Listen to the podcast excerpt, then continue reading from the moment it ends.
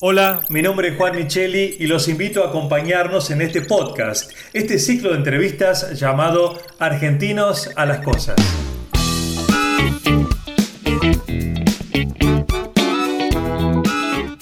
Argentinos a las Cosas es un espacio de reflexión para pensar los desafíos que enfrentamos como sociedad y así poder construir un país sustentable para todos en este siglo XXI. Esta es la propuesta de Argencom, la Asociación de Empresas Líderes de la Argentina del Conocimiento.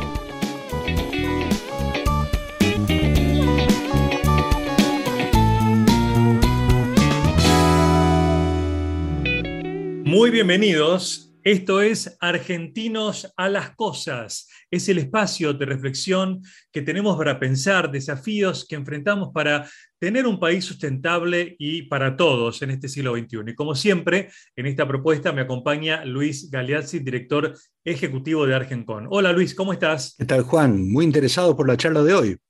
Absolutamente. Yo también vamos a hablar con el doctor Alberto Tacchini. Eh, Alberto es, bueno, doctor en medicina de la UBA, fue decano de la Facultad de Farmacia y Bioquímica también de la UBA, autor del plan de creación de nuevas universidades.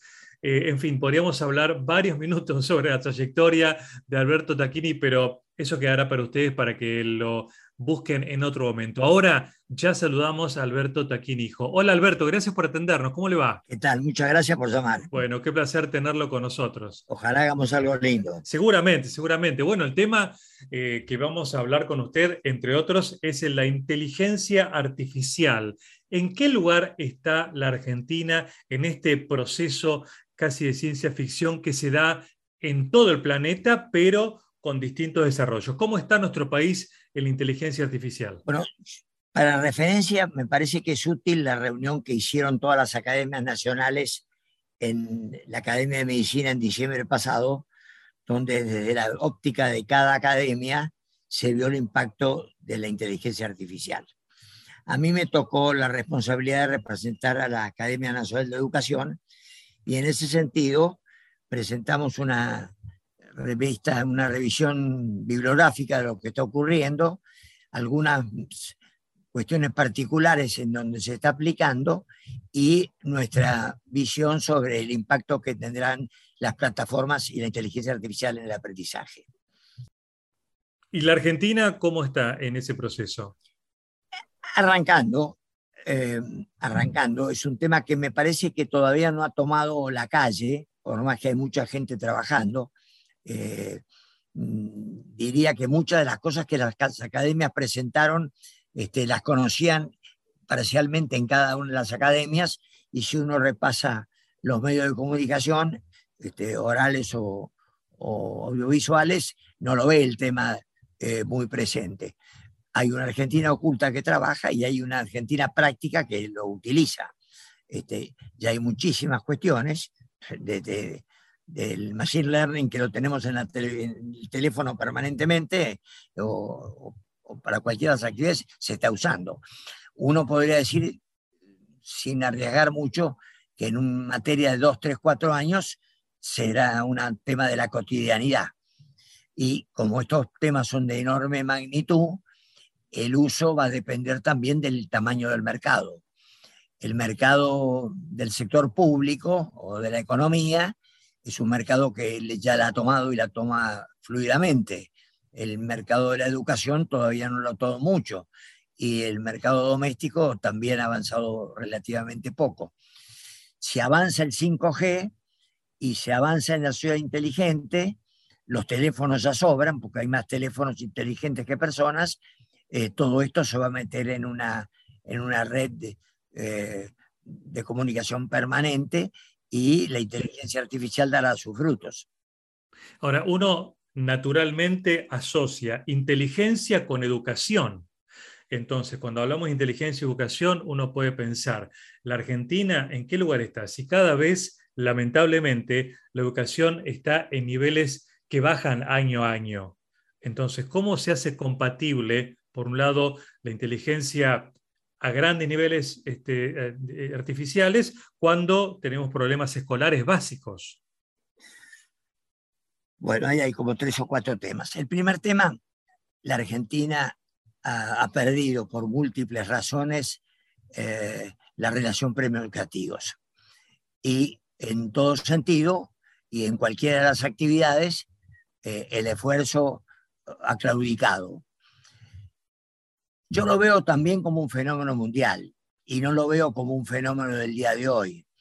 Me parece que por múltiples razones, la sociedad científico-tecnológica de la competencia fuerte, que apareció con potencia después de la Segunda Guerra Mundial y tuvo su esplendor en los 60, 70, fue acompañado por los Beatles y Gusto diciendo no tanto exigencia, este, queremos estar descansando, mirando el cielo, viendo una chica linda, tomando un mate tranquilos, con lo que me parece que hay un conflicto entre productividad y eficiencia y, y, la forma en que el, sujeto va contestando. Claro, paz y eh, amor. Pero, pero, pero de todas maneras, eh, ese tema también se aparta un poco. El sistema educativo ya viene herido desde hace 50 años. Ya Bertrand Russell hace, hace 100 años decía que la, lógica de enseñar desde el docente transmitiendo la cultura, que es la lógica del sistema educativo nacido en, Austria hace dos siglos, este, es, es, innecesaria, es, inadecuada, porque el alumno o la persona construye su aprendizaje en virtud de sus talentos, sus voluntades y también sus objetivos. Este, la estandarización homogénea de la educación que corresponde al sistema educativo vigente en el mundo eh, ha entrado en crisis y la tutela directa del docente sobre el aprendizaje desaparece cuando el conocimiento está en la nube y la conectividad está plena. Justamente, Alberto, eso, eso es un tema que me gustaría profundizar. Nosotros hemos vivido la pandemia y hemos vivido una experiencia en la cual el modelo tradicional se, disolvió, digamos así, dejó de existir eh, y se intentaron distintas formas de, eh, digamos, eh, alternativas para continuar educando a los chicos y los chicos conectándose. ¿Cómo ha resultado eso? ¿Cómo, ha funcionado la experiencia de la educación a través de la pandemia? Sí. Desde hace muchísimo tiempo la discusión de la educación a distancia se manejó en distintas formas. Baste decir que los viejos como yo conocimos la Pitman y por correo se aprendía una cantidad de actividades laborales. Eh, después, em, en la década del, del 70, en Inglaterra, el primer ministro inglés hizo la Open University, que era mantener la relación entre lo que era el aprendizaje por correspondencia con programas que se mandaban y se recibían, con un apoyo audiovisual a través de la televisión y de la radio. Nosotros en ese momento, vos dijiste que yo fui decano de farmacia, en ese momento, que fue la década del 70, nosotros empezamos a querer hacer con un canal de televisión abierto algunas materias del ingreso y fracasamos, 70-73 fracasamos. Pero en el 78 hicimos un convenio, yo dirigía la Comisión de Investigaciones Científicas de la provincia de Buenos Aires, que es como el CONICET nacional a nivel de la provincia. Hicimos un convenio con la BBC de Londres y la Open University y vino a trabajar con nosotros John Kane, un fenómeno, un inglés grande, macanudo. Este, le gustaba el té y el whisky. Y trabajó un mes y medio full time con nosotros. Full time era mañana y tarde, de lunes a viernes y sábado a la mañana. Y escribimos una serie de, documentos y manuales de trabajo que llamamos La ciencia a través de los medios de comunicación. Este, con lo que ya estábamos llegando a la casa con los medios de comunicación de la década del 70. Ya en el 90, yo ya estaba en este colegio que te digo y estábamos en la academia, ya presenté la incorporación de la Internet eh, en, el aprendizaje. Y vos ya tenés edad para recordar que cuando esto empezó, las computadoras estaban en los cibercafés. Y en la conferencia que yo di acá en la Academia de Educación en el 2000, dije, bueno, que los chicos vayan a aprender al cibercafé porque la escuela está encerrada, tan encerrada que, que, no tiene las computadoras en la escuela. En el colegio nuestro, en el colegio sí, de Suti de Day School, hace 25 años que estamos haciendo esto, tenemos más de 600 aulas virtuales, hicimos virtual la, epidemia de la gripe hace unos años y ahora funcionar 100% este, el año pasado y el anterior online en el aprendizaje. Después te desarrollo un poquito esto. Y también tenemos experiencia de 12, 13 años, no me acuerdo bien, con Estados Unidos. Nuestros alumnos de secundario hacen seis materias 100% online con Estados Unidos y con eso obtienen el high school norteamericano, junto con el bachillerato argentino. Quiere decir que la virtualidad ya está. Obviamente, que esté no quiere decir que la totalidad de la población esté incluida. El proceso de inclusión es un proceso relativamente lento en algunas cuestiones. En la tecnología no ha sido tanto, porque en 20 años este, te diría que el 65% de la población argentina está metida en Internet. Y en un plazo relativamente breve va a estar más y por lo tanto el arsenal tecnológico va a estar y se agrega los costos educativos, los costos de la conectividad. Bien. Alberto, le quiero plantear algo que vengo pensando hace un, tiempo ya, incluso lo hemos hablado con Luis acá, y es que uno cree que en líneas generales, eh, si uno le pregunta a cualquier persona, venimos a este mundo para tratar de ser lo más felices posible, ¿no? Eh, ¿En qué medida estos adelantos tecnológicos colaboran con la felicidad? Uno a veces lee encuestas anuales, tal país es el más feliz del mundo. Digamos, ¿hay un vínculo, cree usted, entre educación, inteligencia artificial, más calidad de vida, felicidad? ¿O se es más feliz tirado en el pasto, como decía usted, escuchando los Beatles y tomando un, eh, no sé, una cerveza o no un té, como diga usted? Este, bueno, creo que en alguna medida lo contesté y lo acaba de decir vos. A mí me parece que un defecto crucial que tiene el sistema educativo formal vigente en el mundo, que se eh, democratiza con eh, la virtualidad a través del, teléfono y la conectividad, es que los modelos están eh, diseñados para una unidad de, un perfil mayoritario, una corte mayoritaria, una, en una gaussiana el de 80% de la población. Me parece que cuando uno toma el modelo educativo mundial, está tomando una, una corte, está tomando ahora toda la población de la edad correspondiente. En Argentina, 800.000 chicos. Entonces, si el modelo educativo para 800.000 tiene un grado de homogenización en todo sentido, afectivo, conectivo, cultural, etcétera, de aprendizaje, de concentración, de, memoria, que deja las puntas muy afuera. Eh, con la conectividad eso se soluciona porque es imposible, si yo tengo un, juego de ajedrez en mi computadora, que dé el paso siguiente si no esté correctamente el, el, anterior. Este, me parece que en ese sentido, y, lo contesté hace un rato también, me parece que, que, la sociedad está diciendo no somos todos iguales. Este, como somos todos iguales en una familia, uno tiene más interés en una cosa y en otra. Por eso me parece que la verdadera democratización de la educación implica la personalización y la personalización implica ver al proceso educativo desde las potencias de la persona y no desde la utopía de la conducción. Perfecto. Ahí, eh, Alberto, tocamos un tema que me interesa mucho, que es que eh, la educación personalizada, la educación de cada individuo en función de sus capacidades y cualidades, por otro lado, tiene que eh, trabajar también el concepto del el trabajo en equipo, la socialización de ese conocimiento, ¿no? la posibilidad de que se, cree en red, se trabaje en red. Eh, entonces, el, modelo muy, muy personalizado, muy individualizado, tal vez entre en conflicto con un, esquema de, socialización, de, trabajo colectivo. ¿Cómo, ¿Cómo, ve usted ese conflicto y cómo se puede elaborar? Yo tengo, yo tengo una experiencia muy pequeña en, dos, en dos eh, teatros em, de acción, que son uno en el colegio, los chicos que hacen el eh, high school norteamericano, que son más o menos unos 30 o 40 por año.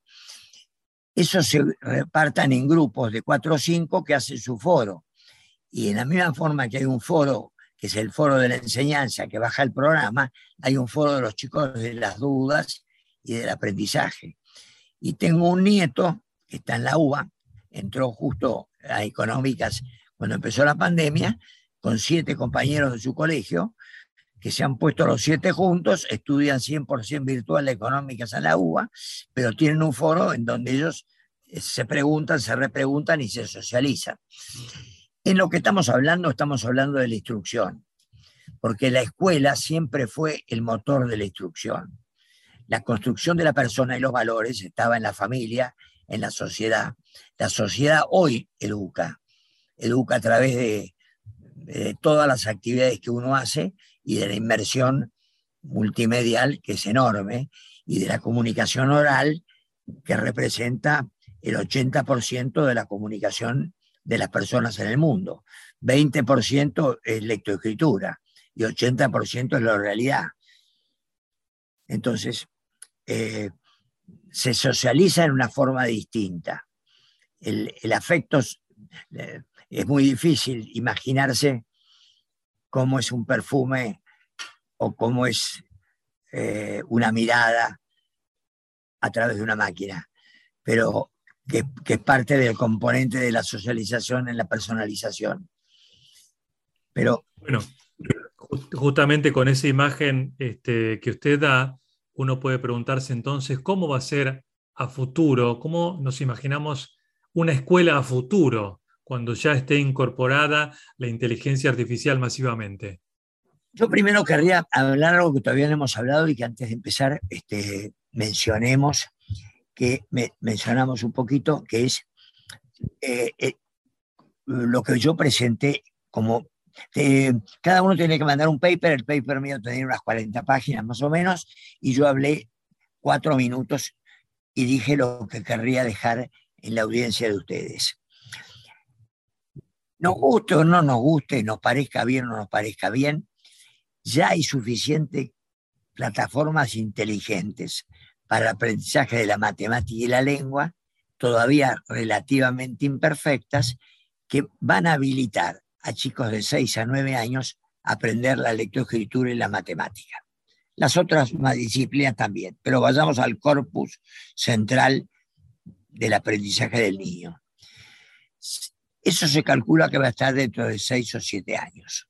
O sea, yo digo, se tiró una persona del piso 180, está en el 160, a la larga o a la corta, por más que le abran ventanas en el camino para que no caiga, que la inercia y los lobbies políticos lo van a hacer, las plataformas van a estar disponibles en 3, 4 o 5 años. Y esas plataformas van a tener la totalidad del conocimiento. Y como pasa hoy con el ajedrez, aunque pongas todos los maestros de ajedrez del mundo, no le vas a ganar a ninguna de las plataformas de ajedrez, ni de Go, que es mucho más complejo que el ajedrez. Por lo tanto, la pregunta que la sociedad se tiene que hacer, que las personas se tienen que hacer, es cuál es la consecuencia de esto. ¿Qué va, ¿Cómo va a ser el sistema? ¿Cómo va a ser la apropiación del gasto público para hacer más eficiente el gasto público y gastar en lo que hace falta, por ejemplo, la nutrición de los chicos para que lleguen sanos a primer grado, cuando tengamos un sistema inteligente o bobo capaz de enseñar la matemática y la lengua. Los docentes no van a tener que saber más la materia, pero van a tener que ser los tutores, sean los padres, los docentes, en escalas diferentes, si es en familia, mano a mano, y si es en una escuela, a lo mejor en grupos de 100. Te acabo de decir que una tutora nuestra atiende para seis materias 140 alumnos. Entonces, ¿cómo va a ser el proceso del aprendizaje de los niños en función de disponer masivamente de plataformas que esto lo habiliten? China está creciendo al 200% por semestre en los últimos tres años en estas plataformas. Y en el último, último informe que yo vi, que tiene unos meses, habían incorporado 1.200.000 alumnos en el semestre anterior. Quiere decir que si vos tenés un sistema inteligente que es capaz de crecer 1.200.000, es que la potencia del sistema es casi infinita. Y por lo tanto, uno puede suponer que en un plazo corto ese aprendizaje va a estar. Y en esta línea, los chinos son más eficientes que la sociedad democrática. Palo iba a la bolsa si el tema camina y nosotros murmuramos y votamos a la gente que tenemos en el gobierno por otras cosas. Entonces, ¿cómo va a ser la incorporación de esto? y cómo se puede acelerar. Y hay una fundación norteamericana que dio un premio de 15 millones de dólares para la plataforma abierta que sea capaz de hacer esto. ¿Por qué? Porque el mercado educativo, como dije hace un ratito, económicamente es infinitamente más pequeño que el de la el de, el padrón electoral o de la población mundial. Entonces, me parece que también hay un tema de escala. Estoy yendo a demasiados detalles, perdón, no, no, está bien. Lo que pasa es que el tema es muy atractivo, nos hace pensar, porque no es, es, muy importante lo que está pasando a nivel mundial con la educación, y podríamos estar horas escuchándolo. Este, pero bueno, tenemos que mm, cerrar acá, pero yo querría cerrar, Alberto, con una pregunta a nivel personal. Eh, ¿Usted preferiría haber aprendido lengua y matemática como aprendió cuando era chico o aprenderla en esta época? definitivamente en esta época. Definitivamente en esta época. Pero, ¿Por qué? ¿No le gustaba ir a la escuela con sus amigos y la maestra? ¿O ¿Prefiere aprenderla con un celular o una tableta? A mí me parece que, que la sociedad se enriquece con, aumentando la potencia. Primero, aumenta la eficiencia. Porque como dije recién, todos los maestros del mundo no le ganan hoy al ajedrez a la, a la plataforma boba. Pero a lo mejor la pregunta es tan delicada que yo diría a lo mejor prefiero no aprender nada y quedarme manso de la mano de mi mujer mirando el cielo. Me encantó. Esa es una respuesta inteligente. Esa es una respuesta inteligente que ninguna computadora, ninguna computadora se le va a dar. Y no hay. Pero, quiero que decirle, quiero decirle que la realidad me dice que si me quiero tomar un mm. whisky o tomarme un buen bife, tengo que trabajar. Sí, sí, para eso tiene que andar bien en matemáticas y lengua. Pero bueno, igual nos dejó pensando, ¿eh? Nos dejó pensando. Alberto. divertido, gracias. No, por favor, gracias a usted. Eh, es apenas una introducción que nos ha dado Alberto Luis sobre lo que se viene eh, y, sigue dando, dando cátedra, Alberto. No, pero, pero Juan, Juan vos, vos, fijate los, los, conceptos que estamos manejando. Es decir, eh, esto es una bomba neutrónica sobre eh, el modo de educación al que nos hemos acostumbrado por generaciones. Es un nuevo salto a una, a una nueva, una nueva y más potente, porque bien, bien lo dice Alberto, las máquinas cuando educan, cuando, cuando esa inteligencia artificial ya se haya perfeccionado, el poder de educación, el poder de la, eficacia educativa, digamos, que va a tener el sistema va a ser enorme.